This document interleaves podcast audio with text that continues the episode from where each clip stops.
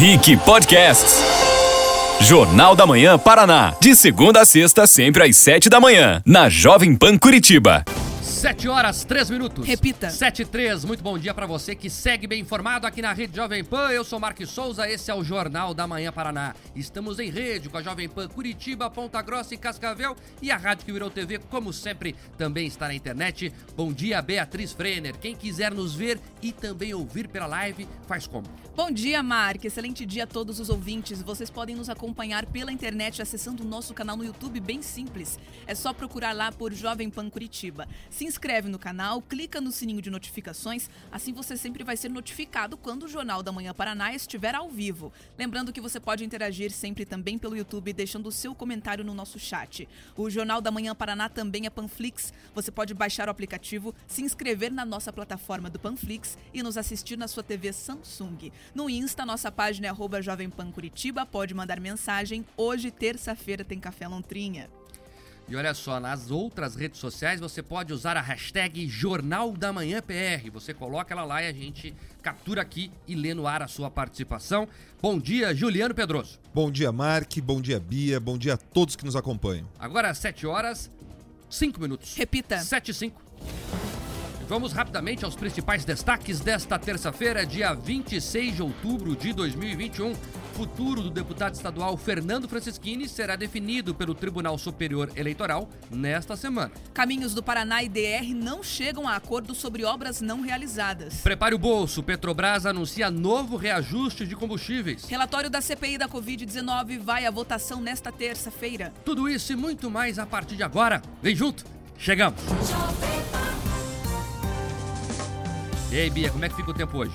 Marque, o dia começou encoberto de céu e muito nublado em muitas cidades do Paraná, praticamente todo o estado assim com essa cara de instabilidade, mas sem previsão de chuva para terça. Curitiba com máxima de 25 graus, ou seja, vai esquentar, também mesma máxima prevista em Ponta Grossa, no oeste do estado, apesar das nuvens, também não tem previsão de chuva hoje. Cascavel, mínima de 16, máxima de 27.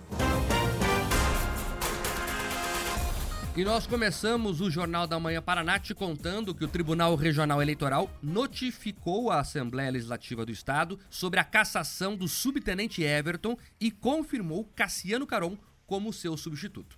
O TRE notificou oficialmente a Assembleia Legislativa sobre a decisão do Tribunal Superior Eleitoral de cassar o mandato do deputado estadual subtenente Everton do PSL. O comunicado foi lido durante a sessão plenária de ontem pelo presidente da Casa, Demar Traiano, do PSDB. Nos próximos dias, o suplente Cassiano Caron, também do PSL, deve ser empossado e também deve assumir a cadeira, então, na casa. O deputado estadual o subtenente Everton e o primeiro suplente de deputado federal da coligação em Direita Brasil, coronel Antônio Carlos da Silva Figueiredo, foram julgados pelo crime de Caixa 2 durante suas campanhas eleitorais em 2018. Na ação, o Ministério Público Eleitoral alega a não declaração na prestação de contas dos candidatos de um material impresso no Jornal da Associação dos Militares da Reserva reserva, reformados e pensionistas das Forças Armadas do Paraná. A doação da associação foi calculada em cerca de 12 mil reais, sendo caracterizada pela confecção de 19.800 informativos com pedidos expressos de votos aos candidatos a apenas 20 dias das eleições de 2018. O Ministério Público reiterou que é vedada às associações, como pessoas jurídicas de direito privado, fazer qualquer tipo de doação de qualquer espécie para fins eleitorais. Subtenente Everton foi deputado eleito com menos votos entre os 54 que formam a atu atual legislatura da Assembleia Legislativa. Ontem, durante a sessão plenária, ele fez seu último discurso como deputado estadual. Emocionado, agradeceu os colegas parlamentares e voltou a criticar a decisão do TSE. Vamos ouvir. No último dia 19, na última terça-feira, meu mandato foi cassado, meus direitos políticos também, minha impossibilidade de ocupar um cargo público por oito anos e a minha impossibilidade, inclusive, de fazer um concurso público por oito anos. Isso significa que eu estou voltando para minha casa pior do que eu entrei aqui. Nem nos meus piores pesadelos eu imaginei que eu ia embora daqui desse jeito. 15 mil reais foi a minha campanha. 15 mil. Mas não foi justo, não foi razoável, não teve o um mínimo de proporcionalidade. Um julgamento tão duro. Presidente Traiano, deputados e deputadas, saibam que o deputado subtenente Everton, aonde esteve, por onde passou, honrou essa casa. Muito obrigado, deputados e deputadas. Obrigado, obrigado demais. Vocês não têm noção como eu aprendi com vocês aqui. Tudo isso valeu muito a pena. Muito, muito, muito. E se Deus quiser, eu volto. Se Ele não quiser, com certeza, qualquer dia desse, Ele vai botar mais um louco como eu que acredita em loucuras como eu acredito no campo dos sonhos e vai me colocar em outro lugar. Obrigado, gente. O presidente da Assembleia, Ademar Traiano, também se pronunciou sobre a decisão do TSE e afirmou que, em mais de 30 anos de vida política, nunca tinha passado por uma situação como esta. É difícil compreender, claro, é difícil. Os momentos são outros nesse país. E, como disse o deputado Nelson, também estou aqui há 32 anos. Eu nunca presenciei nada algo como esse que estamos presenciando agora. Mas, infelizmente, sempre é, vítimas têm que existir. E decisão de justiça, Vossa Excelência, que é de formação militar, tem que se cumprir. E nós sentimos, lamentamos, mas Vossa Excelência continua gozando do nosso respeito e da nossa admiração. Ok, muito obrigado. Obrigado, presidente. A, obrigado Vossa Excelência e a todos os seus servidores. É isso, a Assembleia vai empossar nas próximas horas, provavelmente durante o dia de hoje ainda, o novo deputado estadual do Paraná, então, o Cassiano Caron Sobral de Jesus. Acontece que já há discussão jurídica sobre essa posse. Por quê?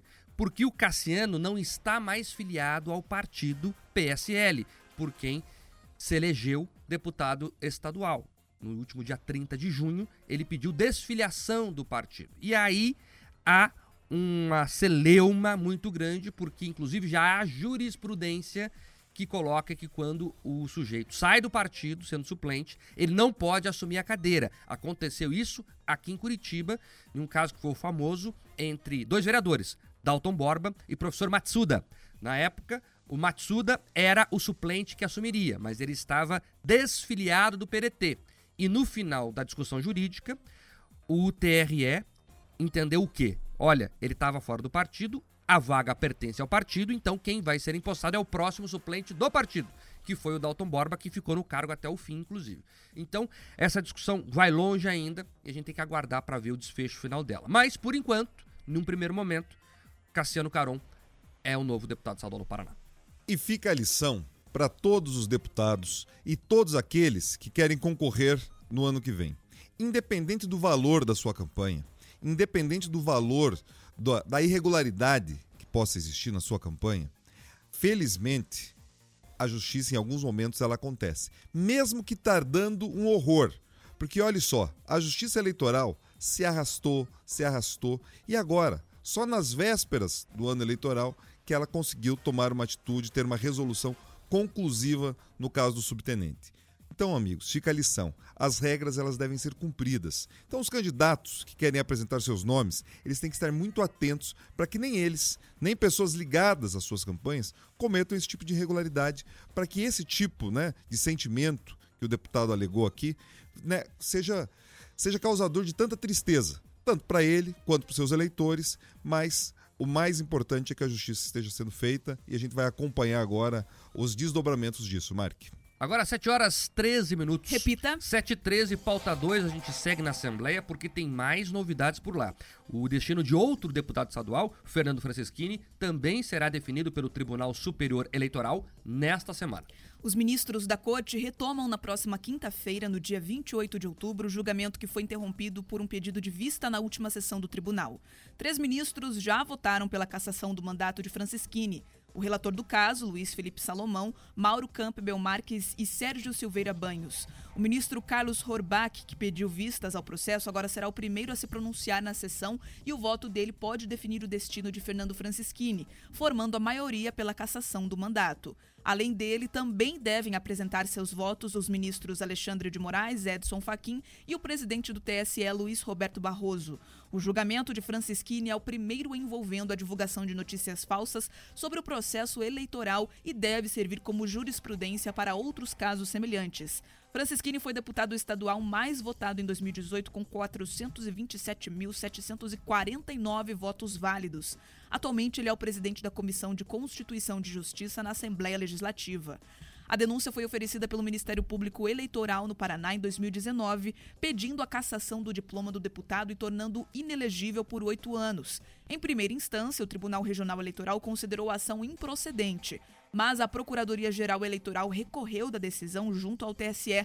Conforme a denúncia, Francisquini realizou uma live nas redes sociais no dia da eleição em 2018, afirmando que as urnas eletrônicas estavam sendo fraudadas, o que impedia os votos ao candidato a presidente Jair Bolsonaro que fossem computados. A produção do Jornal da Manhã conversou com o advogado de Francisquini, Gustavo Kfouri, que adiantou que apresentará uma questão de ordem no julgamento da próxima quinta, questionando os argumentos utilizados pelos ministros que já declararam os votos a favor da cassação do mandato do deputado deputado estadual.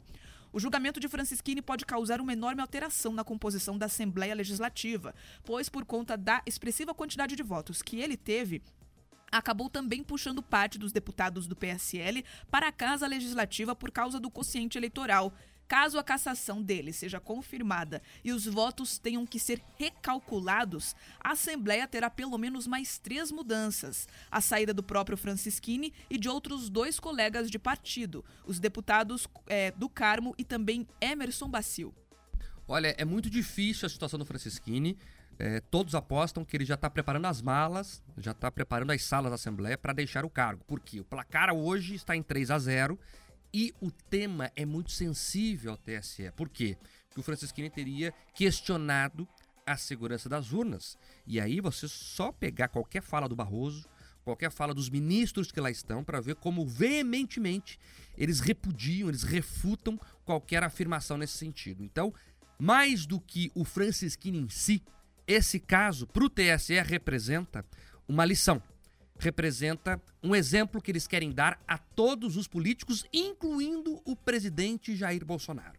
Então, é praticamente impossível, a não ser que um raio caia dentro do TSE, que o Francisquini saia ileso dessa discussão. Ele deve ser caçado se nada mudar, né? Política tudo muda muito rápido já está 3 a 0 mas é muito difícil de conseguir reverter esse placar com os ministros que faltam fa é, votar. E veja que foi muito rápido, né? Na semana passada teve toda essa discussão e agora já marcaram para essa semana a discussão, o que mostra a pressa dos ministros também em resolver esse assunto. E o Francisquini saindo, se confirmando essa situação do TSE, ficam duas coisas muito importantes. Primeiro, primeiro, um puxão de orelha no TRE do Paraná que absolveu quase que sumariamente o Francisquinho nesse caso. E aí o TSE, tá dando um exemplo, também é o Tribunal Regional Eleitoral. Escuta, vocês deixaram isso aqui passar, isso aqui é importante. Então, dentro do meandro jurídico eleitoral, isso é um recado muito importante, não só ao TRE Paraná, que é, absolveu o Francisquini, como aos outros TRS. Olha, a jurisprudência assentada está sendo essa, tá? Quem manda é Brasília.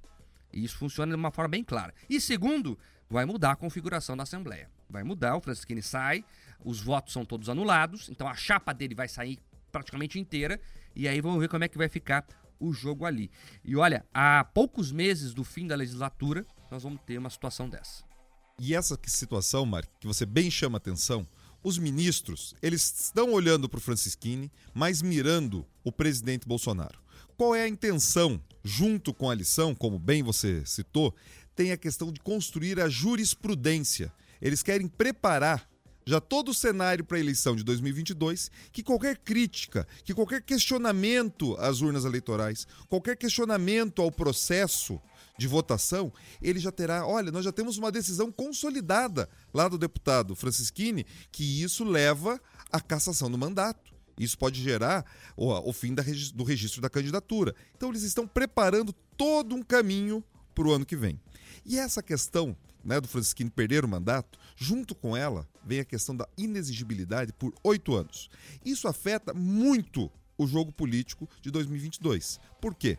Sentado ali na cadeira, possivelmente de presidente desse novo partido, desse conglomerado chamado União Brasil, o Francisquini já negociava, já articulava a possibilidade de ser candidato ao Senado junto ali da chapa do governador Ratinho Júnior. Com essa situação, esse caminho, essa possibilidade é afastada. Então, os outros pretendentes à vaga do Senado têm uma pessoa a menos disputando ali as preferências do governador.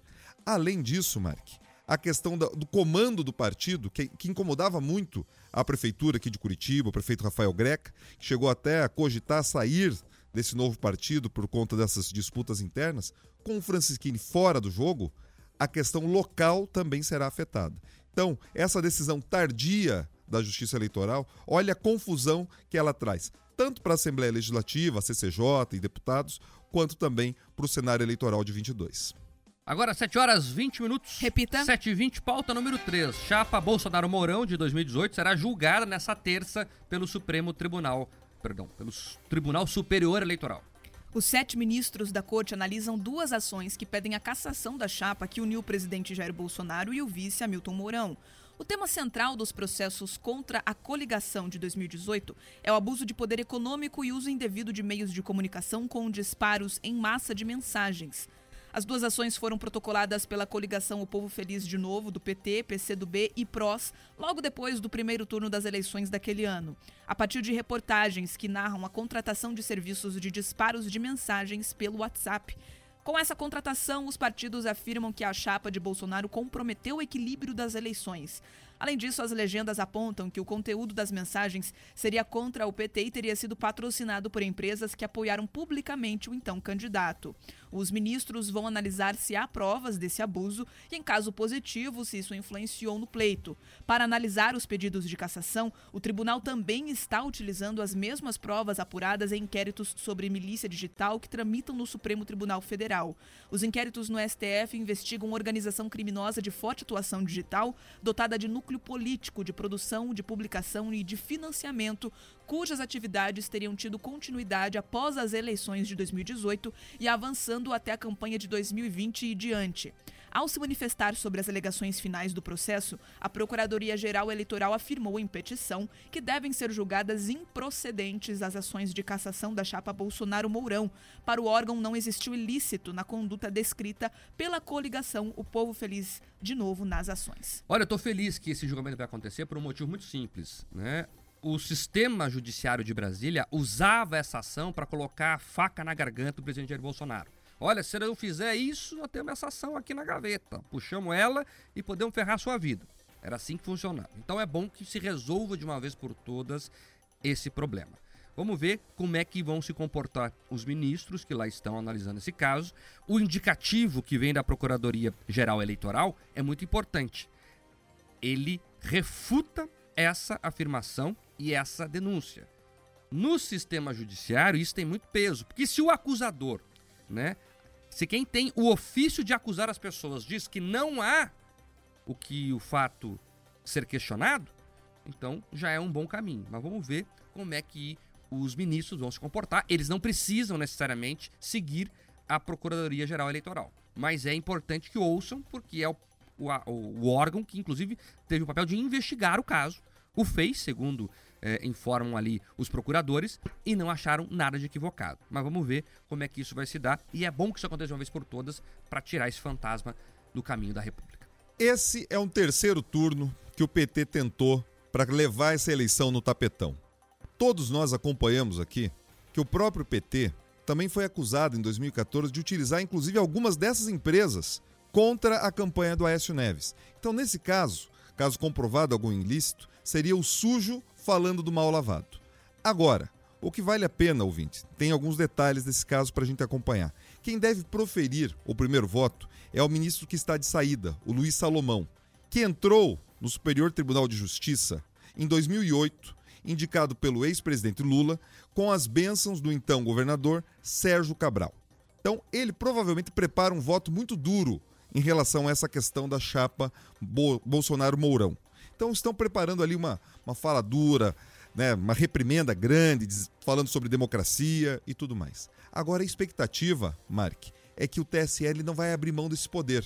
Parece que já estão articulando algo, talvez um pedido de vistas depois desse voto duro do ministro Salomão, que se aposenta ainda esse mês, para então, com esse pedido de vistas, o processo e essa faca na garganta, ela se esticaria, se alongaria ainda mais, porque eles querem manter ali alguma possibilidade, alguma saída que os agrade ou que pelo menos tenham esse instrumento de pressão sobre o presidente e o vice, Mark. Agora, 7h24. Repita. 7h24, pauta número 4. A Câmara de Curitiba discute em segundo turno a implantação do regime de previdência complementar. Para a proposta da Prefeitura de Curitiba ser aprovada em segunda discussão, é necessária mais uma vez a votação pelo sistema da maioria qualificada, equivalente a dois terços do plenário, ou seja, de pelo menos 26 dos 38 vereadores. No primeiro turno, o placar foi de 27 votos favoráveis e 9 contrários. A mensagem do Executivo prepara a legislação municipal para alterações futuras no regime previdenciário dos servidores públicos de Curitiba, por meio de projetos de lei complementares. O projeto altera o tempo de contribuição mínima para aposentadoria, com 62 anos para mulheres e 65 para os homens, e também propõe a redução da isenção de contribuição dos beneficiários do Instituto de Previdência dos servidores do município de Curitiba, o IPMC, que ganham acima do teto do INSS. No projeto de lei enviado à Câmara Municipal, a Prefeitura defendeu que as mudanças previstas na reforma são importantes para garantir a sustentabilidade do sistema de aposentadoria do município, criando condições que reforçam a segurança para pagamento das aposentadorias futuras. A Prefeitura também ressaltou que somente após a aprovação da lei complementar é que será feita qualquer mudança. Quem preencher os requisitos necessários de aposentadoria antes, até da publicação da lei complementar, terá o direito assegurado de acordo com as regras vigentes. Já o Sindicato dos Servidores Públicos Municipais de Curitiba classificou a aprovação da reforma previdenciária como desumana. A entidade também marcou uma manifestação para esta terça, às 8h30, em frente à Câmara dos Vereadores, para cobrar, então, os vereadores essa rejeição da proposta da Prefeitura. Olha, teremos cenas lamentáveis. Coloca na sua agenda aí. Hoje, em frente à Câmara. Né? O sindicato vai bater panela, vai é, reclamar muito mas é muito difícil que o projeto não passe, isso porque o prefeito conta com uma base consolidada na Câmara, é um pedido da Prefeitura a votação desse projeto. E mais, é importante para a cidade. Curitiba tem que se modernizar, tem que estar preocupada com as suas contas públicas, até porque o plano da Prefeitura, e Curitiba está encabeçando uma ideia muito importante, que é que as cidades voltem a emitir títulos públicos. E para poder fazer isso, as contas têm que estar em dia. Isso podia até recentemente no Brasil, no fim dos anos 80 foi proibido porque, aliás, nos anos 90 foi proibido porque os municípios fizeram caca. Mas agora a prefeitura de Curitiba encabeça uma ideia né, que você possa comprar títulos do Tesouro da capital, por exemplo. Porque só do, da União, pode da capital. Mas para isso acontecer tem que estar em dia com as contas públicas. E esse é um dos critérios para que o investidor olhe né, vale a pena comprar um título da cidade ou não? Ó, ela tem as contas em dia. Ela não vai ter um rombo na previdência. Então isso é importante, precisa atualizar e é bom para a cidade para sanear as contas públicas. Mas o sindicato vai lá bater panela, vai tentar invadir sessão, pode esperar. E vai ter confusão lá na frente. Vamos ver como é que vai terminar essa história. É uma questão de coerência, ouvinte. Você escuta sistematicamente aqui no Jornal da Manhã a gente falando: olha, o governo ele precisa adotar algumas medidas que às vezes são duras, que às vezes são amargas, mas que elas garantem a saúde das contas públicas para que a gente não veja aqui no Paraná, aqui em Curitiba, o que aconteceu no Rio Grande do Sul, o que aconteceu no Rio de Janeiro, o que aconteceu Brasil afora, de municípios, estados, parcelando salário, parcelando o 13 terceiro, não conseguindo fechar as contas. Então, você toma medidas duras agora para que o caixa público, para que o orçamento, ele consiga acompanhar. Então, são duras as medidas? apresentadas aqui pela prefeitura? Óbvio que são duras. Afetam o funcionalismo? Afetam o funcionalismo. Agora, elas são importantes? Infelizmente, elas são importantes. Então, não tem, não tem caminho diferente. Você precisa cortar de algum lugar para que você consiga investir em outro. É, infelizmente, é como funciona o orçamento público. Você não cria dinheiro. Não existe o sonho que algumas pessoas da esquerda têm que o dinheiro nasce em árvore. Nesse caso, a prefeitura está sendo responsável. Agora, as partes né, mais duras do que vai afetar a questão funcional dos servidores deve acontecer por lei complementar, que também demanda um quórum menor de vereadores, não precisa dessa maioria qualificada, que é o caso agora da lei orgânica do município. Marque. Agora, 7h29. Repita. 7 horas 29 minutos. Olha, notícia de agora, acontecendo agora. A Polícia Federal está nas ruas e atrás de corruptos, Beatriz. É isso, a Polícia Federal de Guaíra está cumprindo mandados de busca e apreensão na Operação Jaborandi. São vários municípios da região oeste do Paraná que estão sendo alvo aí dessas buscas. Aproximadamente 120 policiais federais cumprindo 28 mandados judiciais em seis municípios, incluindo Umuarama, Boa Vista da Aparecida, Perobal, Três Barras, Santa Helena e também Guaíra. Também tem uma cidade no Pará que está sob investigação, Uruará. Nesse caso, são ali agentes políticos, públicos e prefeitos sendo investigados, além de empreiteiras. A suspeita é de que esses políticos tenham feito ali alguma espécie de parceria com essas empreiteiras para facilitar os processos licitatórios. Ou seja, essa operação está investigando uma possível fraude em licitação. Os investigados, na medida das participações, poderão responder pelos crimes de corrupção ativa passiva, fraude ao caráter competitivo de procedimento licitatório, organização criminosa e lavagem de dinheiro, cujas penas somadas podem chegar a 62 anos de reclusão. A Polícia Federal está, inclusive, na casa de prefeitos da região fazendo essas buscas. Quando tivermos mais informações, trazemos informações aqui, atualizações sobre essa operação que neste momento está sendo desencadeada na região oeste.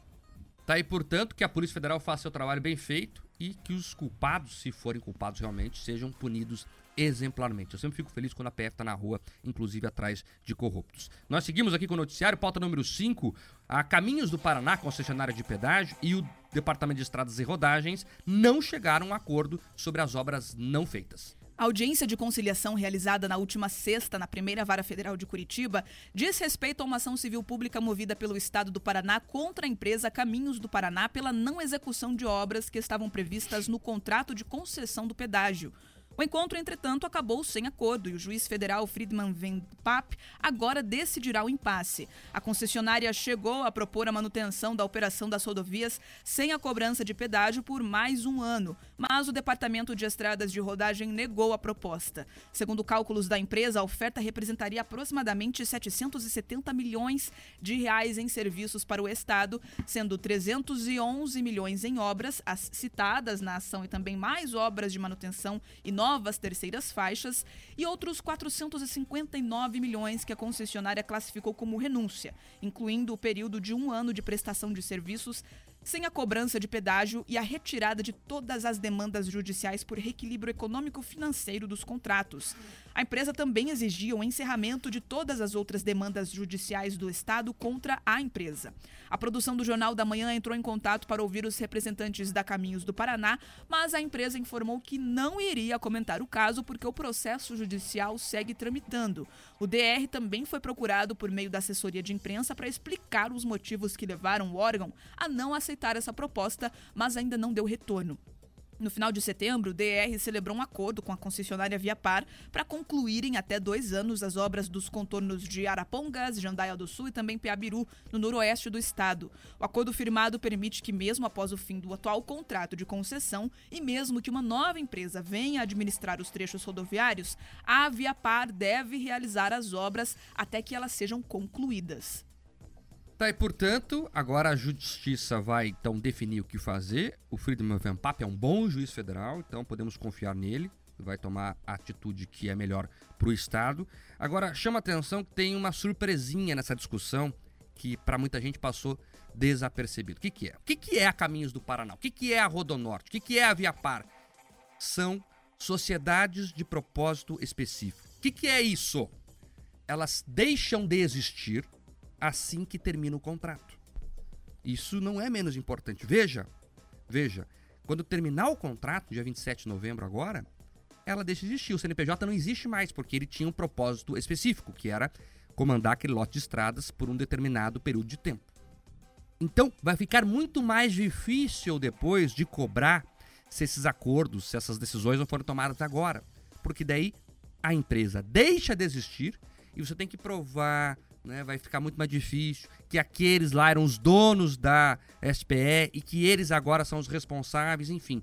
São anos e anos de discussão jurídica só para conseguir punir os responsáveis se isso não for resolvido agora. Por isso que é muito importante que isso seja feito com é, celeridade. Falta menos de um mês para o contrato encerrar. Aliás, falta é, um mês e um dia para o contrato encerrar e nós estamos uma discussão desse tamanho. E a empresa, veja, ofereceu ali esse valor que parece até grande, ó, 770 milhões. Só que acontece que devem mais. É por isso que o DR não aceitou. Porque nos cálculos do governo do Paraná, esse valor tem que ser ainda maior. Então imagina o tamanho do prejuízo para o contribuinte, para o usuário, que pagou um monte de coisa lá, que pagou taxa de corrupção, que pagou o que não devia e agora ainda a empresa vai embora e nem a obra que deveria ter feito fez, Pedroso. Mark, eles falam na possibilidade de acordo de abrir mão dos processos em que eles pedem reequilíbrio financeiro das tarifas. Olhe bem, depois de reconhecer que parte da planilha era viciada porque continham obras não executadas, tinha o dinheiro ali do propinoduto, tinha todas as irregularidades possíveis, eles querem colocar na mesa, ouvinte, como se fosse uma vantagem para o Estado e, consequentemente, para os paranaenses. Simplesmente, olha, Estado, vocês abrem mão das ações aí, a gente abre mão das nossas ações aqui de reequilíbrio, de todos os pedidos que a gente fazia, porque daí fica tudo certo. Então vocês perdem um pouquinho, a gente perde um pouquinho, e a gente segue amigo e a gente até cuida das estradas. Olhe bem, olhe bem, ouvinte, se isso não tem, não precisa de verniz, de óleo de peroba. Porque eles já receberam esse dinheiro. Esse dinheiro já ficou guardadinho lá. Podem ter aplicado, podem ter gasto, podem ter feito tudo o que queriam.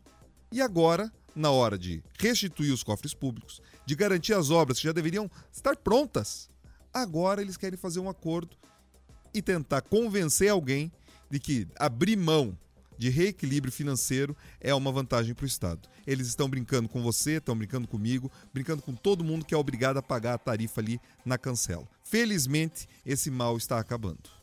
Para 7h36. Repita. 7h36, seguindo com o tema do pedágio, o DR publicou o resultado da análise das propostas de preços da licitação para a conservação das rodovias. Nesta etapa do processo de licitação, o Departamento de Estradas de Rodagem classifica as empresas e também consórcios que apresentaram as propostas mais vantajosas em cada lote. E já as convoca para a abertura dos envelopes com seus documentos de habilitação no dia 12 de novembro. A partir de agora, as empresas têm um prazo de cinco dias úteis para interposição de recursos, conforme estabelecido no edital de licitação, e igual período para contrarrazões das participantes quanto a qualquer recurso. Somente uma empresa foi desclassificada nesta etapa, em dois lotes por ter apresentado propostas de preços que foram consideradas impossíveis de serem executadas, levando em conta o custo dos serviços e também dos materiais. No lote 1, que vai atender a região metropolitana de Curitiba e também o litoral, com 153,75 é, quilômetros, as propostas classificadas nessa etapa são de 15 milhões e 700 mil reais e de 16 milhões e 200 mil reais. No lote 2, que contempla os Campos Gerais, com 306 quilômetros, as propostas variam de 29 milhões para 32. Já no lote 3, que atenderá a região norte, com 230 quilômetros, as propostas variam entre 21 milhões de reais a 21.700, 21.200 para 700. No lote 4 da região noroeste, com 200 quilômetros de rodovias, as propostas variam entre 19 milhões e 500 mil reais para 21 milhões e 100 mil reais. E por último, no lote 5, na região oeste, com 73 quilômetros, as propostas são de 5 milhões e 200 mil reais para 5 milhões e 400 mil reais. O DR iniciou em setembro o processo de licitação para garantir a continuidade da conservação do pavimento das rodovias estaduais do anel de integração, que antes eram atendidas pelas concessionárias. A licitação prevê serviços rotineiros de conservação do pavimento, controle de vegetação próximo ao pavimento, limpeza e recomposição de elementos de drenagem e recomposição da sinalização, além de dispositivos de segurança viária. O prazo de duração de cada contrato é de dois anos, com a possibilidade de rescisão contratual sem penalidade para partes envolvidas. Tá aí, portanto, é, vamos ver como é que o governo vai se comportar nessa licitação, que é muito importante, porque vai cuidar do mais precioso bem que passam pelas estradas, que são as vidas. É importante não falar só de asfalto em concessões de rodovia. Temos que falar que são corredores cheios de vidas. 7h39 agora. 7h39. Vamos falar com os ouvintes é, Bia. Eu vou começar aqui mandando um abraço especial pro meu amigo Paulo Cogos, lá de São Paulo. Tive em São Paulo agora recentemente, pude falar com o pessoal. E ele que é de São Paulo, mas escuta diariamente aqui o Jornal da Manhã, Paraná, pela internet. Ele que é um anarcocapitalista, Pedroso, daqueles ferozes, Paulo Cogo. Um abraço pro Lúcio Hoffman, para todo mundo lá de São Paulo que acompanha o jornal. Bia, vai lá. É isso, a gente começa então conversando já com os ouvintes e fazendo, na verdade, esse convite, né? Para você que é, é, de fora, tá aí acompanhando a gente, agradecemos esse contato, né? Essa preferência pelo nosso jornal produzido aqui no Paraná. A gente traz notícias nacionais, lembrando que você sempre pode compartilhar o nosso link com todo mundo que você conhece, comentar, porque sempre damos esse espaço. Sobe o like aí, porque tem muita gente pedindo o Café Lontrinha. Ao fim do jornal de hoje tem sorteio de mais um kit. Para quem eu vi que tava com dúvida ali a respeito do contato pelo Instagram, Instagram com a nossa equipe do jornal é, da Jovem Pan Curitiba. Vou pedir então para mandar mais uma mensagem. O Benedito Arilton disse que não está conseguindo falar com o pessoal. Benedito, manda mais uma mensagem que a gente vai conversar com o pessoal aqui da nossa produção e hoje mesmo a resposta vem para você e você retira o seu kit. Nós tivemos muita repercussão a respeito do assunto pedágio, né, que é uma ferida para o paranaense. Muita gente falando que não é a favor de que sejam feitos aí acordos com as concessionárias, que elas precisam entregar as obras e ponto final, né? Apesar ali da concessionária tentar fazer uma mudança jurídica, garantia de estabilidade econômica e não concluir os serviços, mesmo depois de tanto tempo aí de, de concessão. O assunto Alep, né? A gente trouxe algumas pautas falando sobre cassação, também repercutiu muito. O Marcos Aparecido Moreira disse que se os deputados cometeram crime, eles precisam ser punidos mesmo. Ele só lamenta a demora para fazer esse julgamento. Esse é um ponto que a gente sempre bate aqui, né? É, o atraso, depois de tantos anos das eleições, quase chegando ao fim desse mandato, dessa legislatura, a gente vê aí o resultado de uma cassação envolvendo ali o deputado estadual. O Gabriel Domingos disse que a política no Paraná vai ter grandes repercussões e que isso tudo parece uma vitória para o Greca. Ele está falando sobre a possível cassação do Francisquini, porque poderia ser aí um forte rival político do atual prefeito de Curitiba. Olha, não acredito nisso. É, o Freschini vai pagar a conta do Bolsonaro mesmo, né? O TSE quer dar o recado pro Bolsonaro e o Freschini é o que tava na fila lá. E agora vai ter que é, se acertar com a justiça. Eu acho que é isso, Pedroso. É muito mais isso, na verdade. É muito mais isso. A justiça eleitoral em Brasília, ela não acompanha a nossa briga paroquial. Quem acompanha é o TRE, que acabou liberando o Francisquini.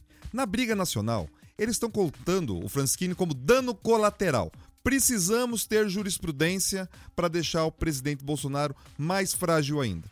Qual é o caminho? Opa, tem uma ação aqui de um deputado do Paraná que falou mal das urnas. Condena o cara, prepara a jurisprudência. Se o Bolsonaro em 22 começar a falar alguma coisa parecida que o Trump fez lá, questionando as eleições, parem a roubalheira, esse tipo de coisa, opa, penduramos ele, já que já tem toda uma jurisprudência preparada, já tem caso pregresso. Então eles estão armando a cama para utilizar ali na frente. A questão do Greca é um bônus, tá? Ele está ganhando um bônus de poder comandar melhor o partido, a família Lupion também. Então a coisa tá melhorou para outras pessoas, mas o foco, o olho da mosca que queriam acertar é o presidente Bolsonaro. É um efeito colateral pro Greca nesse caso daí. Então. Isso, um benefício colateral pro Greca. Exato. Isso. Vamos lá, 7h42, ó, jornal ao vivo é assim mesmo. Estou combinando aqui agora com a diretora do Jovem Pan Cascavel, a Camila Buff. Vamos fazer um grande debate do pedágio de novo em Cascavel, viu? Então, mês que vem, coloquem na agenda aí, Cascavel e região. Cascavel, inclusive, que é hoje a capital de discussão do pedágio, né? Foi Cascavel que começou esse debate, foi Cascavel, inclusive, que não deixou que muita coisa passasse nesse novo modelo, né? Teve, um grande, teve uma grande participação, Cascavel e região, o setor produtivo de Cascavel e região. Então vamos fazer um grande debate, um em pauta aqui da Jovem Pan Paraná sobre o pedágio. Lá em Cascavel, Camila já está acertando comigo aqui ao vivo, inclusive, os detalhes. Então se preparem aí. Rápido intervalo comercial, a gente já volta na Jovem Pan. Vamos falar do aumento da gasolina, vamos falar da CPI da Covid, vamos falar do Alain dos Santos. Tem muita coisa por vir ainda. Não sai daí. Jornal da Manhã, Paraná. Jovem Pan no trânsito. Oferecimento: a melhor proposta do mercado em 45 minutos. Venda seu carro ou moto com aporte alto. De volta na programação do Jornal da Manhã Paraná e muito mais atenção para você que segue ali pelo contorno leste, na região do Ganchinho, em direção a São José dos Pinhais. Teve um acidente agora há pouco próximo ao cruzamento da Eduardo Pinto da Rocha. Um quilômetro e meio de lentidão agora. O motorista que está por lá leva 10 minutos no trajeto. A concessionária está no local realizando atendimento, mas não há alternativas de desvio. BNDES financia a construção da nova sede do Centro de Referência da Saúde da Mulher na cidade de São Paulo. Saiba mais em agenciadenoticias.bnds.gov.br. Jovem Pan no Trânsito. Outubro é o mês da poupança. E sabe o que eu vou fazer para comemorar? Eu vou poupar de montão e aproveitar a maior promoção. Posso até ganhar mais de um milhão. É Sicredi é poupanção. Outubro tem sorteio especial na promoção Poupança Premiada Sicredi. Poupe e concorra a meio milhão de reais. Confira o regulamento em poupançapremiadasicredi.com.br.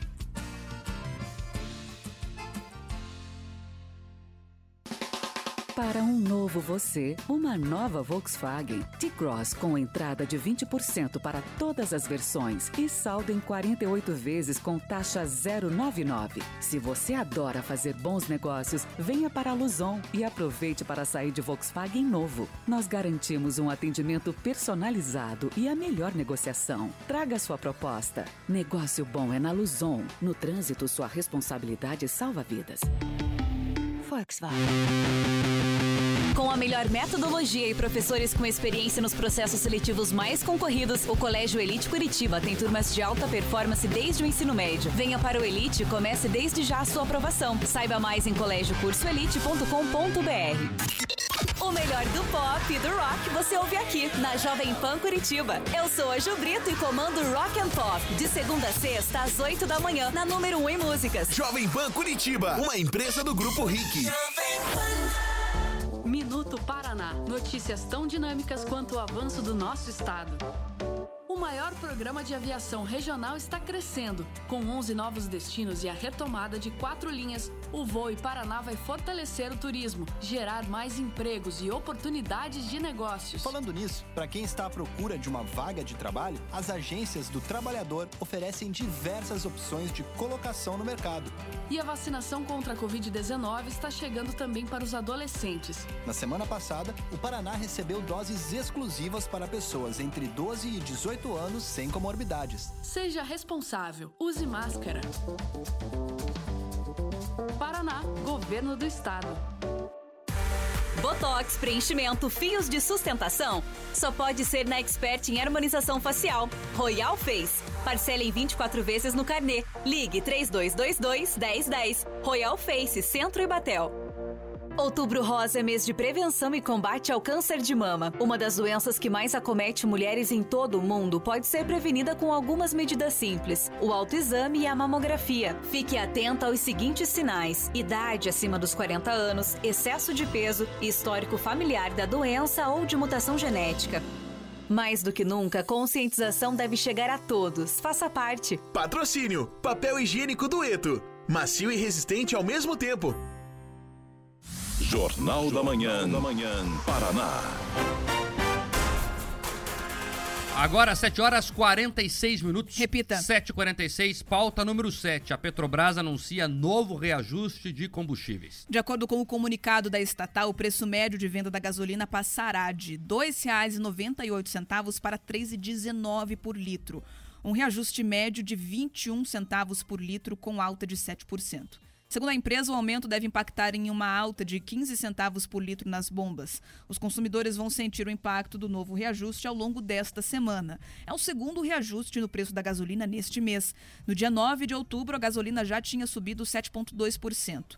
No ano é, total, aí a gasolina já acumula uma alta de 73,4% nas refinarias.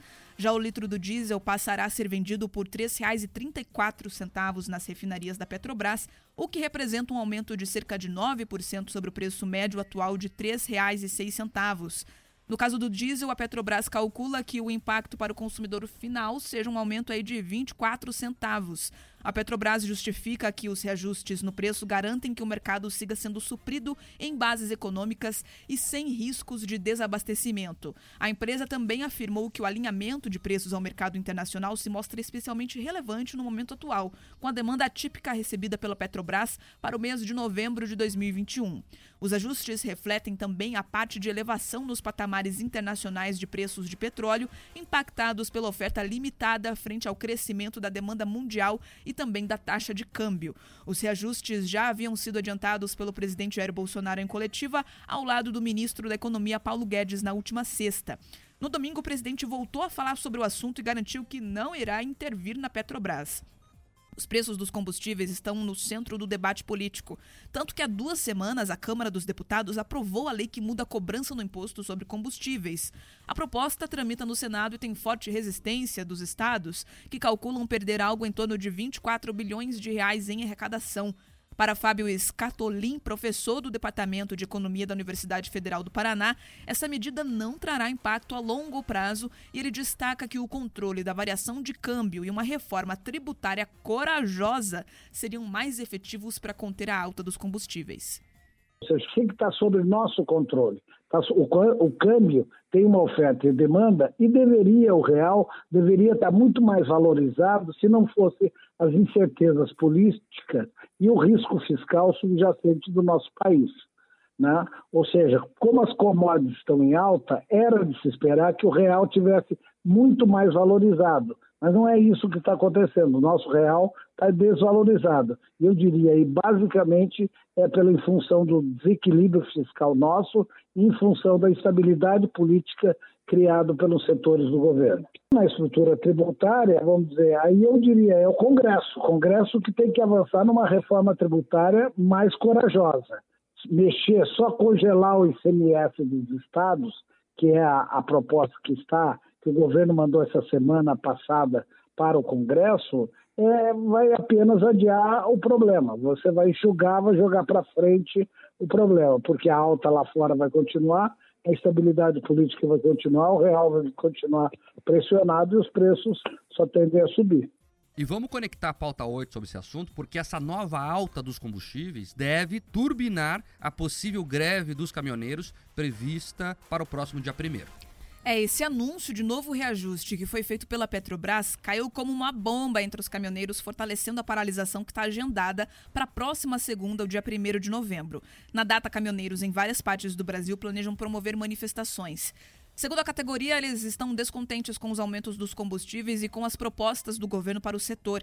A ideia do presidente Jair Bolsonaro de criar um auxílio para atender 750 mil profissionais autônomos não foi suficiente para acalmar os ânimos.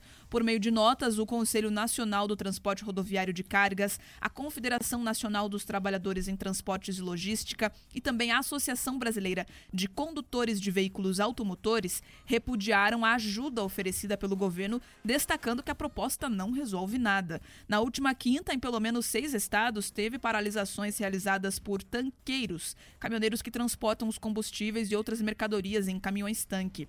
Apesar de não existirem bloqueios nas rodovias, dificuldades de abastecimento foram registradas em alguns pontos de São Paulo, no Rio, Minas Gerais, Espírito Santo, Goiás e também Bahia. O governo federal tinha marcado um encontro com lideranças dos tanqueiros e também dos caminhoneiros de modo geral para esta semana, mas as reuniões acabaram sendo desmarcadas, gerando mais insatisfação por parte da categoria. Tá, e portanto, eu não acredito nessa greve, não hoje, né? A não ser que o movimento ganhe muita força durante essa semana, mas a greve ainda é muito mais de gabinete do pessoal ali de movimentos que dizem representar os caminhoneiros, que não está há muito tempo na boleia, né? Sindicalistas gente que não trabalha e diz representar os outros. O trabalho do sindicalista é representar os outros. Mas escute, mas você pilota caminhão? Não. Há quanto tempo você não pega uma estrada? Há muito tempo. Eu fico em Brasília, aqui no ar-condicionado, fazendo reuniões e falando em nome de gente. Então, hoje, hoje o movimento é desse povo. Pode ser, com esse novo aumento, que os caminhoneiros de verdade, aqueles que estão nas estradas, reclamem também. Aí vamos ver. Mas então tem que ampliar esse movimento. E isso é um custo muito grande pro governo. Tem até um estudo internacional, o Pedro deve saber melhor que eu, que cada centavo que você aumenta no combustível, você desce alguma coisa na taxa de aprovação do governo. Então, isso é um problema mundial. E é importante frisar isso. A Inglaterra, nesse momento, tem fila em postos de combustíveis por falta de gasolina de diesel. Então, a Europa sofre com isso, Estados Unidos sofre com isso, né? e o Brasil sofre ainda mais. Por quê? Porque aqui nós temos uma política cambial que está sendo desastrosa. Né? O real devia estar mais valorizado do que está, por vários motivos, entre eles a insegurança jurídica desse país, muito dela patrocinada pelo STF, que faz o dólar subir ainda mais, porque o investidor tem medo. Ó, vou colocar meu dinheiro nesse país por quê? Daqui a pouco o Alexandre de Moraes tem uma loucura lá, como está tendo várias, e fala que o meu capital vai ficar retido lá, por que não? Ele faz tudo que vem na cabeça. Aí o cara tira o dinheiro daqui, o dólar sobe, o dólar subindo, aumenta o combustível, e aí a economia é uma ciência. E ela funciona, Pedroso, exatamente como tem que funcionar. O combustível é um termômetro para governantes do mundo inteiro. O Boris Johnson, que você citou agora, lá da Inglaterra, tá cai e não cai, o primeiro-ministro inglês, porque ele patrocinou, né, foi um forte apoiador da saída da Inglaterra da zona do euro.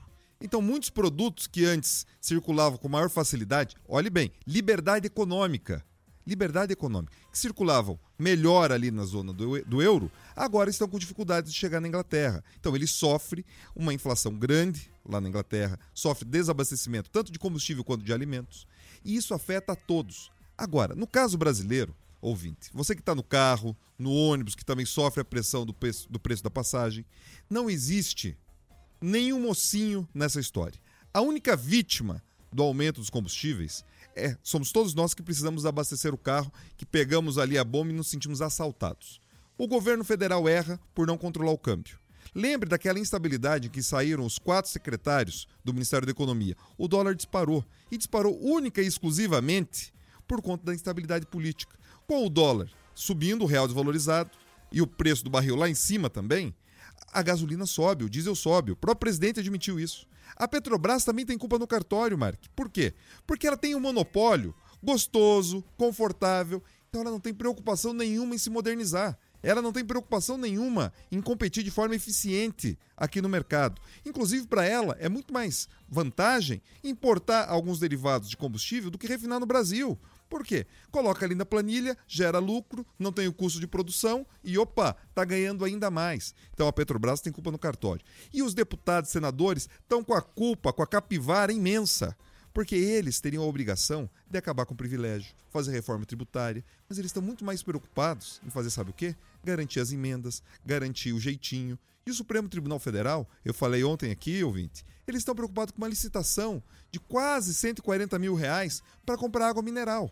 Então, assim, o Brasil discute essa questão do aumento de combustível, discute a questão dos caminhoneiros, mas a nossa classe política, essa elite política, Mark, eles querem os privilégios e se sentir confortáveis ali na caça de cima. E o Pedroso tocou no assunto importante, vamos ampliar a discussão aqui, porque é esse o grande problema do Brasil na questão dos combustíveis. Existe um monopólio, e o monopólio não é na extração. Hoje tem mais de 30 empresas que extraem petróleo no Brasil. O problema está no refino.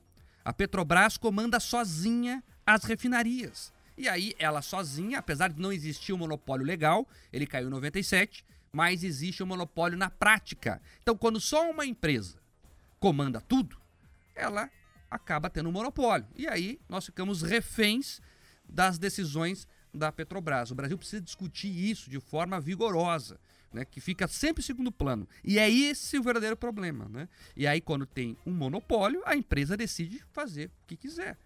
Então, o Brasil precisa começar a avançar nesse debate de forma séria, técnica. Não adianta fazer bravata porque senão não baixa. Olha aí. Ah, eu vou trocar o preço na Petrobras, porque tá muito alto o preço. Trocou. Adiantou? Não. Porque não resolveu o problema. Ah, eu vou baixar o ICMS dos estados.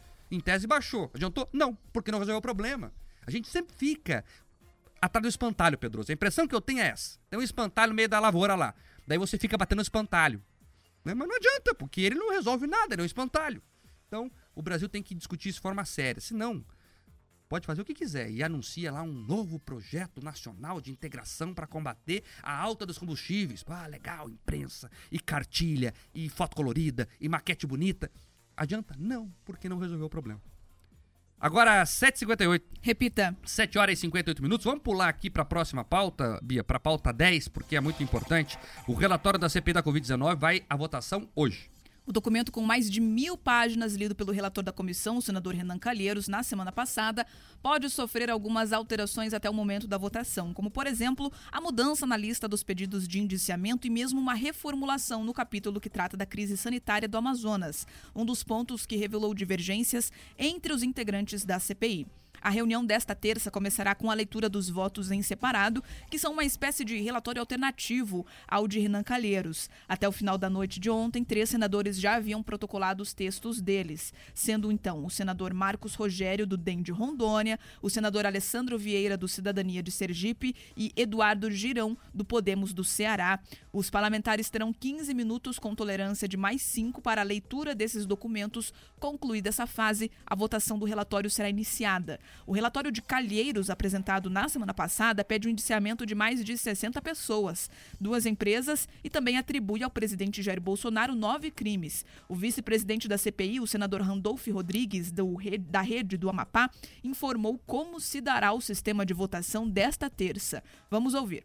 A votação será feita pelo processo nominal e ostensivo, ou seja, cada senador terá até um minuto para pronunciar o seu voto. Se é favorável, contrário ou, eventualmente, é, abstenção em relação ao relatório. Conclusa a votação, se o relatório for vitorioso, e para isso precisa da maioria simples dos membros da comissão parlamentar de inquérito, então ele será, ele se tornará uma resolução do Senado Federal, que será oficialmente encaminhada pelo presidente do Senado Federal para as autoridades a que se destina e começará a entrega do relatório pelo menos de forma é, informal, por parte do Observatório da Pandemia, a partir da quinta-feira, é, às 11h30 da manhã, onde faremos a primeira entrega ao Procurador-Geral da República. Caso, e eu espero que não ocorra, se Deus quiser não ocorrerá, o relatório seja derrotado, o presidente designará é, como relator do vencido um dos votos em separado que foram protocolados na CPI. Se aprovado pela maioria dos senadores da CPI, o relatório será enviado à Procuradoria-Geral da República, que terá a tarefa de conduzir as investigações sobre os indiciados com foro privilegiado, como o presidente Bolsonaro, ministros e parlamentares federais. O relatório ainda será encaminhado para a primeira instância do Ministério Público dos Estados, que terão a tarefa de levar à frente as apurações que envolvem outros indiciados sem foro. E cópias das investigações também serão encaminhadas para a Polícia Federal e para a Receita Federal. Tá aí, portanto, a CPI finalmente vai apresentar esse relatório. É a CPI de faz de conta. CPI é palanque da oposição. A gente sempre avisou, é um circo, né? Os palhaços estão trocando inclusive tiro entre eles. Né? O, o Aziz está bravo com o Renan, que divulgou o relatório antes, daí vai tirar alguns pontos que o Renan queria. Né? E, enfim, é isso. É uma pizza, gente. É uma pizza. Não se preocupa com isso, não. Agora, esse circo custou caro, hein? Quando a gente fala desse custo Brasil, desses privilégios, um dos custos imensos que nos assusta é esse. Olha aí, quanto custou essa corrupção? E a pergunta que fica, além do benefício político para alguns, que também é duvidoso, a pergunta é para o Brasil, para as pessoas, para os brasileiros, qual é o benefício? Que quem pagou a conta somos todos nós, os impostos. Não era o momento do Senado discutir coisas importantes? Tá parado lá a reforma do imposto de renda, tá parada a BR do Mar, tá parada a, a criação, inclusive, de um projeto de renda mínima, já que eles estão tão preocupados mas ninguém discute isso. Eles estão mais animados é com esse trem da alegria, Mark. Trem da alegria. Microfone para lá, assessoria de imprensa para cá. Olha, Renan Calheiro sendo bem tratado como paladino da justiça, Omar Aziz sendo tratado como um grande homem íntegro e ponderado. A gente escutando aqui o Randolph Rodrigues falando assim, olha, se Deus quiser. Olhe bem, ouvinte. É isso que a CPI produziu. Nada mais do que isso. Agora, espero que os responsáveis por essa bandalheira com o nosso dinheiro, em algum momento, sejam responsabilizados. Se não pela justiça, espero que nas urnas. Você viu ali que o Randolph apelou para Deus no final. Deus tem nada a ver com isso, amigo. Coitado de Deus. É, vocês que fizeram confusão, vocês que resolvam agora esse relatório aí fajuto que vocês vão lançar. Agora, 8 e 3. 8 e 3. Sabe o que, que o Senado também tinha que estar preocupado, Pedroso? Por exemplo, por exemplo, em revisar algumas ações do Supremo Tribunal Federal. Isso sim é função deles. Por que a lava-toga não sai? Por que, que o Senado não responde isso ao Brasil? Isso tem que responder, não essas, essas, esses circos aí que montam. Outra coisa que o Senado tem que estar preocupado, que vai ter que entrar em discussão, Pedroso. O Senado, para quem não sabe, é o responsável pelas discussões internacionais do país. né, é o Senado que faz essa interlocução em muitos casos, é com o caso do Alan dos Santos. Que não está no roteiro aqui, mas é um caso importante porque nós estamos diante de um incidente diplomático. Os órgãos internacionais de investigação estão questionando o Supremo Tribunal Federal do porquê colocar o Alan dos Santos na lista de procurados internacionais. Quero deixar claro aqui, eu nem concordo com muitas das coisas que o Alan dos Santos diz lá no Terça Livre, que nem existe mais, lamentavelmente. Mas eu defendo que ele tem o direito de dizer e expor o que ele quiser. Aí os organismos internacionais estão questionando, mas escute, é crime de opinião? Outro questionamento da, da justiça americana agora. Mas se ele não tem foro privilegiado, cadê a decisão de primeira instância, de segunda instância? E aí sim é do superior, como manda a lei brasileira. A lei brasileira foi atropelada. Olha só, os americanos perceberam a coisa óbvia. Porque foi uma decisão, né, de ofício do Alexandre de Moraes. Ele decidiu. Ele é o grande articulador de tudo. Ele é a vítima, ele é o juiz, ele é o procurador, ele é todo mundo. Então, quando chegou lá, em países sérios, vocês querem extradição por quê? Não teve o processo legal devido, conforme a lei brasileira. E ali são pessoas que trabalham para o governo americano que foram da CIA, Pedroso, que foram do FBI. Então ali não é brincadeira esse negócio. Então os Estados Unidos está prestes a dizer não para esse pedido do STF vai criar um incidente diplomático, Pedroso. Preocupante situação. O Senado tem que acompanhar isso. Olha, o Senado devia fazer o papel do Senado, de casa revisora, Câmara Alta, cuidar dos interesses dos estados, representar o Brasil. Agora, eles estão mais preocupados é com as casas das picuinhas. Você fala aqui do caso Alan dos Santos. Olha, eu também tenho uma dificuldade com as coisas que ele fala, mas ele tem todo o direito de falar, amigo. Se você não gosta, você não assiste. Se você não quer, você não patrocina. Simples assim. Essa é a vantagem, sabe, da, da pluralidade de veículos. A gente acabou de conversar aqui, tem gente nos escutando, o Jornal da Manhã aqui, lá do Pará porque as pessoas têm liberdade de escutar, de consumir o que elas querem, onde elas são respeitadas. Agora, pedir a extradição por crime de opinião e ainda acusam o presidente, acusam outros governadores de atacar a democracia. Sabe aonde jornalista é preso, comunicador é preso por dar opinião? Em ditadura. Em ditadura. Ah, mas de quando é ditadura do bem, pode. Ah, não. Mas agora ele falou contra o, o, o, o malvadão, então daí pode. Que é isso, gente? Pelo amor de Deus. Porque hoje estão prendendo ele. Amanhã vão estar prendendo o Mark, a mim, a Bia, você. Tá? Porque você vai ter postado ali na rede social e vão falar: pega ladrão, pega bandido. Então é o seguinte: a gente tem que garantir a liberdade para todos. Para todos. Inclusive para aqueles que a gente discorda. É simples assim, mas nesse caso, Mark, é muito difícil fazer o que é simples. É aquela coisa do Voltaire, né? Que a frase não é dele, mas resume o pensamento dele, que, né, eu posso concordar nada com o que você disse, mas vou defender o seu direito de dizê-la. Então é isso, é isso, é, é um absurdo. E o, o Pedroso falou uma coisa que é muito importante. É corporativista sim essa nossa fala aqui, porque vai abrir a porteira. Hoje é o dos Santos, amanhã vai ser quem? E pode ser você, inclusive, que daqui a pouco você coloca uma coisa no Facebook, ah, fake news, sei o quê. E... Então, tem que ter muito cuidado com isso. E liberdades são sempre intocáveis. Elas são muito caras. E por isso tem que ser muito defendidas. Como é que é a frase da UDN lá, Pedroso? Opa, a frase é do Thomas Jefferson, que a UDN usava. Eu fui, eu fui lembrar que é. será? Mas é o seguinte, o preço da liberdade é eterna vigilância. Então, a, a, liberdade não é um fato dado na sociedade, amigo. A gente tem que lutar por ela. Porque a todo momento, os grandes ditadores e os pequenos ditadores, eles querem roubar a nossa liberdade. Ontem foi fecha aquilo, abre aquilo. Daqui a pouco prende esse, solta aquele. Opa, daqui a pouco é você. Daqui a pouco você não vai poder fazer dentro da sua casa as tuas coisas, porque vai ter uma milícia ali dentro. Lembra que queriam impedir as pessoas?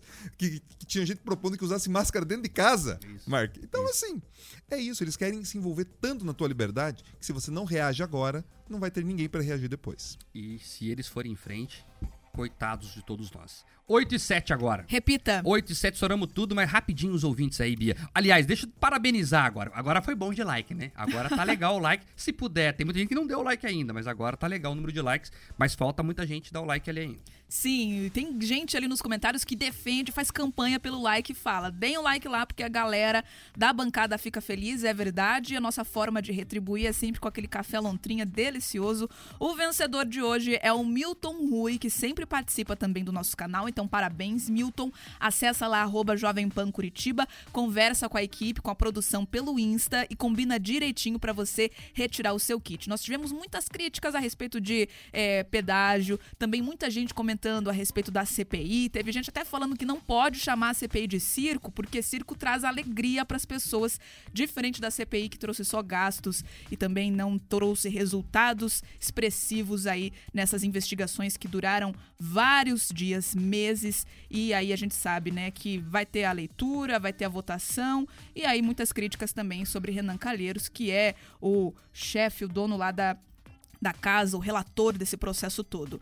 É, o Mikael Francis ele fez um questionamento aqui: por que o álcool também sobe, sendo que não é derivado do barril de petróleo? A gente trouxe essa explicação, é, inclusive ontem, uma pauta aqui no Jornal da Manhã, e um dos pontos que são apresentados pela União da Agroindústria Canavieira é que existe ali a decisão das empresas de fazer o uso da cana ou para produção do combustível ou para fazer ali a produção de açúcar, depende muito do valor desses dois commodities e também sobre a oferta e demanda, porque como a gasolina fica mais cara, o álcool não pode ficar tão barato, porque senão acabaria sendo muito utilizado pelos consumidores e isso é, impactaria nessa questão de oferta e demanda. Então a gente tem um que tem que acompanhar o outro, mesmo não sendo derivado de petróleo, e infelizmente é o cenário para o consumidor, para quem tem que abastecer o carro. E teve crítica também a respeito dos postos que, mesmo antes do reajuste nas refinarias, já aumentaram o valor na bomba. Ah, isso é, é, inevitável, né? Daí tem muito oportunista, né? E muito do álcool subjunto é oportunismo. Tem até alguns critérios lá, mas eles são bem menores. É oportunismo mesmo. Ponto. É isso. Eles aproveitam que subiu a gasolina e sobe o álcool também. Ah, mas uma parte da gasolina é feita do álcool, e daí? O álcool. Mas enfim, tem oportunismo. Agora, antes de terminar, vamos falar aqui, Pedro. Nós temos que falar. Virou hashtag tudo do Twitter tá entre os assuntos mais comentados da rede social é o você já foi para Dubai. Para quem não acompanhou isso é o seguinte: o João Dória, que quer ser candidato a presidente, tá viajando o Brasil, né, para vender lá a ideia, pedir voto na interna do PSDB que vai definir o candidato. Ele tava na Paraíba, no brejo da Paraíba. E é brejo mesmo, não tô desmerecendo não, é, é uma região de brejo mesmo da Paraíba, né? Uma cidade muito pobre. É, até pegar o nome da cidade aqui, eu, eu não lembro. É Gua, Guara, Guarabira. Guarabira, 59 mil habitantes. E aí ele estava discutindo lá sobre soluções, né, para o Nordeste, para seca, enfim. E o que acontece? Ele, na palestra lá, levantou. Quem aqui já foi para Dubai? No interior da Paraíba. Claro que só uma pessoa levantou a mão, que era um deputado tucano, inclusive, né, que era parceiro dele. Então, é, é, mostra a desconexão, Pedroso, com a realidade. Como é que um homem quer ser presidente indo para o interior da Paraíba e perguntando se ali as pessoas já foram para Dubai? Eu posso estar muito errado, é especialista nisso, mas ele está desconectado. Olha, a nossa classe política está desconectada demais. Mas são esses os nossos pequenos ditadores do dia a dia. Eles estão olhando para Dubai enquanto o povo passa fome. Eles olham para Dubai enquanto as pessoas pagam caro na gasolina.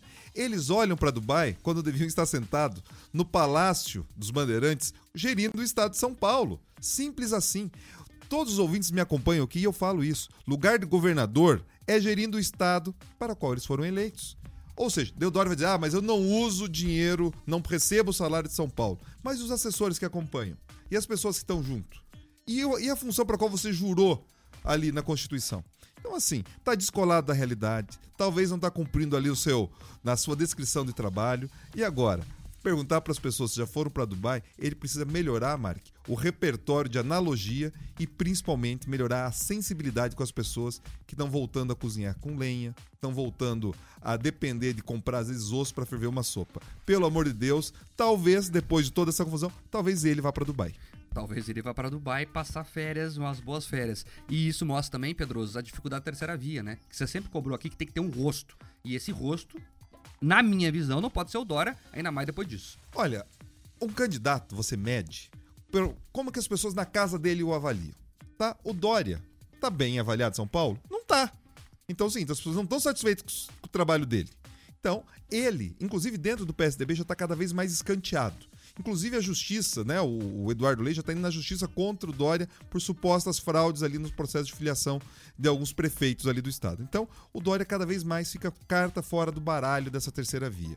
Agora, outros nomes que têm surgido, a gente fala aqui às vezes do Sérgio Moro, fala de outros grandes nomes, precisam ter essa conexão popular. Não adianta ser candidatura de gabinete ou candidatura só de um empresariado também descolado. É isso. Sem povo, amigo, sem voto. Sem voto, sem sucesso eleitoral. Não tem mágica nesse caso. O que precisa é trabalho duro e dar a cara a tapa. Pedroso, mas como é que funcionaria essa questão de fraude interna no PSDB? É importante debater porque Opa! pode ser né, o caminho do próximo presidente da República. O que, que ele teria feito? O que ele teria feito? As regras, né? O PSDB ele dividiu as possibilidades de voto em quatro etapas. 25% dos votos para cada uma dessas categorias. Uma delas é o voto de prefeitos e vereadores. Como os prefeitos podem mudar de partido a qualquer tempo, sem perder o mandato, alguns prefeitos ali do estado de São Paulo teriam sido assediados para se filiar ao PSDB para que pudessem votar né, num candidato ali em São Paulo, você já deve imaginar qual, para interferir ali no resultado da escolha das prévias. Só que o problema é que tem um prazo para essa filiação ser computada. Os adversários do Dória estão falando que ele simulou datas de filiação anteriores para justificar que esses prefeitos pudessem participar das prévias. Então, a coisa já começou animada e quente ali no linho dos sucanos. E mostra como esse povo age. Se frauda internamente o partido, tenho medo do que farão se tiverem poder real. 8 e 14. Repita. 8 e 14, estourou tudo aqui. A Bia tá nervosa pra ir embora tomar um café quente, né, Bia? Conta quem ganhou o café lontrinho. Quem ganhou o Café Lontrinho eu contei antes, mas Ah, eu é, foi o Milton Rui. Pronto, então, só reforçado, pra reforçar, Milton Rui, arroba Jovem Pan Curitiba, acessa lá o Insta e acerta direitinho com a produção pra você retirar o seu kit. Até amanhã. Até amanhã, pessoal. Pedroso, tchau, até amanhã. Tchau, Mark, tchau, Bia, tchau a todos que nos acompanharam. Amanhã, 7 em ponto, estaremos aqui de volta. Vem aí a Ju Brito com Rock and Pop, tá imperdível hoje, hein? Até amanhã, tchau. De segunda a sexta, às sete da manhã. Jornal da Manhã. Jornal da Manhã. Paraná. Rick Podcasts. Jornal da Manhã Paraná. De segunda a sexta, sempre às sete da manhã. Na Jovem Pan Curitiba.